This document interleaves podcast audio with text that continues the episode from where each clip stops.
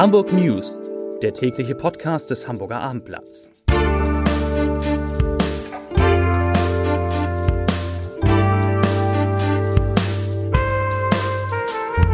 Hallo und herzlich willkommen zu unserer kleinen Nachrichtensendung. Mein Name ist Stefan Steinlein. Heute geht es um die Preissteigerungen für Lebensmittel und einen großen Test des Hamburger Abendblatts dazu. Es geht um den Bau des sogenannten Paloma-Viertels auf dem Kiez, neue Zugverbindung ab Hamburg. Es geht um viel Müll, den Paddler auf der Alster gesammelt haben. Es geht um die Frage, wie nachhaltig der HSV und der FC St. Pauli sind und um ein Interview mit Iris Berben. Doch zunächst schauen wir auf unsere Top 3, auf die drei meistgelesenen Artikel heute. Auf Platz 3 Stromausfall auf Bornholm. Was war der Auslöser? Auf 2 Immobilien im Umland, wo sich Kaufen für Pendler noch lohnt. Und auf 1 HSV-Profi gibt Liebeserklärung an Tim Walter im TV ab. Und damit kommen wir zu den Nachrichten des Tages. Neben der Energie zählen Lebensmittel zu den großen Treibern der hohen Inflation in Deutschland. Ein Einkauf im Supermarkt oder beim Discounter ist heute im Durchschnitt knapp 19 Prozent teurer als vor einem Jahr. Das hat das Statistische Bundesamt ermittelt.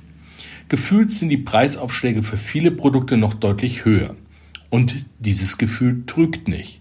Das zeigt ein Preisvergleich des Hamburger Abendblatts für Dutzende Produkte in drei Märkten von Aldi, Rewe und Edeka. Demnach ist ein Stück Butter 70 Prozent teurer als vor einem Jahr, Käse zwischen 30 und 58 Prozent. Die größte Preissteigerung gab es bei Salatgurken, die heute bis zu 109 Prozent mehr kosten als im Oktober 2021. Nicht jeder Preissprung dabei lässt sich nach Ansicht der Verbraucherzentrale mit höheren Kosten der Händler und Hersteller begründen. Es gibt Trittbrettfahrer und Dominoeffekte. Das sagte Lebensmittelexperte Armin Wallet von der Verbraucherzentrale. Unser nächstes Thema. Es ist eine unendliche Geschichte. Und zwar die Geschichte vom sogenannten Paloma-Viertel am Spielbudenplatz Ecke Taubenstraße. Das Unternehmen Bayerischer Hausbau hatte das rund 6100 Quadratmeter große Areal in allerbester Kiezlage schon vor mehr als zehn Jahren, und zwar im Mai 2009, gekauft. Bereits 2014 wurden hier die beiden bekannten Esso-Hochhäuser abgerissen und die legendäre Tankstelle abgebrochen aber seitdem liegt das Grundstück brach. Jetzt gibt es Hoffnung auf Bewegung im Bauvorhaben mit rund 200 Wohnungen. Von denen sollen übrigens mehr als 60 Prozent öffentlich gefördert werden. Auch ein Hotel mit 150 Zimmern und Gastronomie ist geplant. Der Bebauungsplan St. Pauli 45 hat jetzt endlich die letzte öffentliche Hürde genommen. Der Bezirksamtsleiter von Hamburg Mitte, Ralf Neubauer, hat den Plan abgezeichnet und damit offiziell festgestellt. Allerdings muss die Bayerische Hausbau jetzt noch die Bauanträge einreichen. Im kommenden Jahr soll dann zumindest mal mit den bauvorbereitenden Maßnahmen auf dem Grundstück begonnen werden. Eine Fertigstellung des ganzen Areals werde nicht vor dem Jahr 2026 möglich sein, heißt es bei dem Unternehmen. Unser nächstes Thema. Mit dem Fahrplanwechsel der Deutschen Bahn am 11. Dezember sollen die Menschen im Norden von zusätzlichen Verbindungen profitieren. So wird die ICE-Linie Basel-Köln-Dortmund bis Hamburg verlängert. Das teilte die Bahn heute mit. Zudem fährt statt bislang nur freitags und sonntags dann täglich ein sogenannter ICE-Sprinter auf der Strecke Köln-Hamburg. Ausgeweitet werden auch die Fahrten nach Sylt.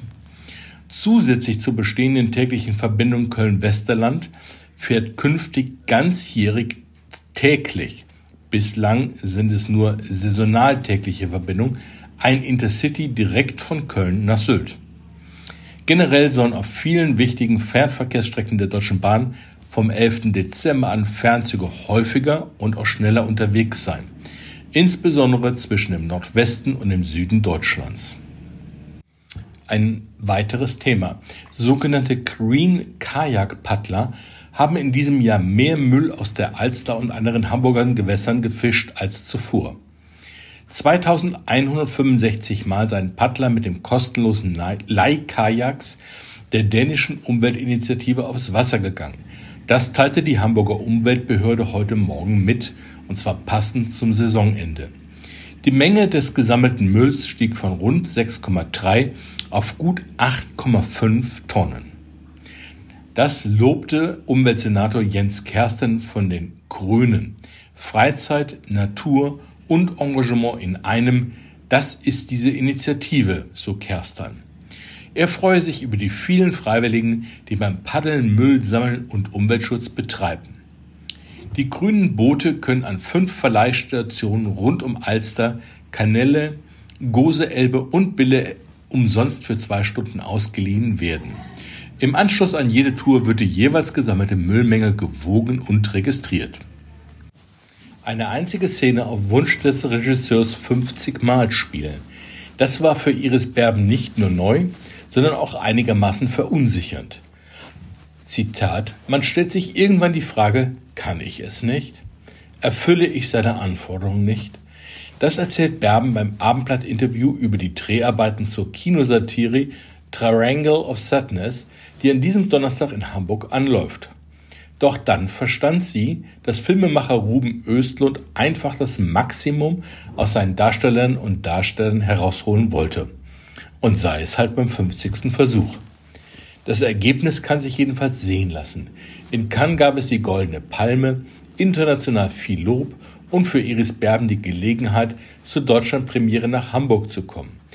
Die Stadt, in der sie zur Schule ging und über die sie auch wegen ihrer großen Liebe zum Hafen sagt, Hamburg ist im Grunde genommen die Stadt, in der ich wieder leben sollte.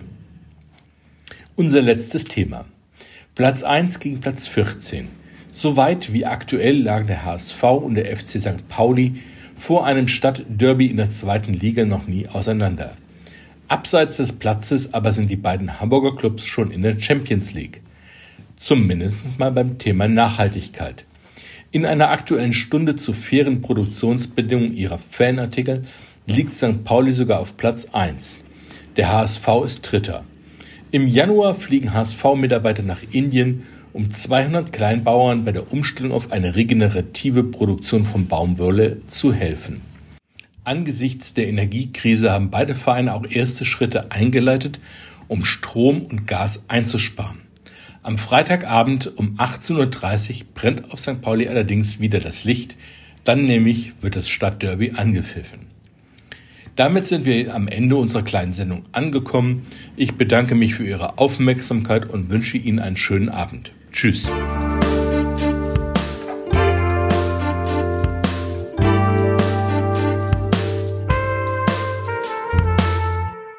Weitere Podcasts vom Hamburger Abendblatt finden Sie auf abendblatt.de slash podcast.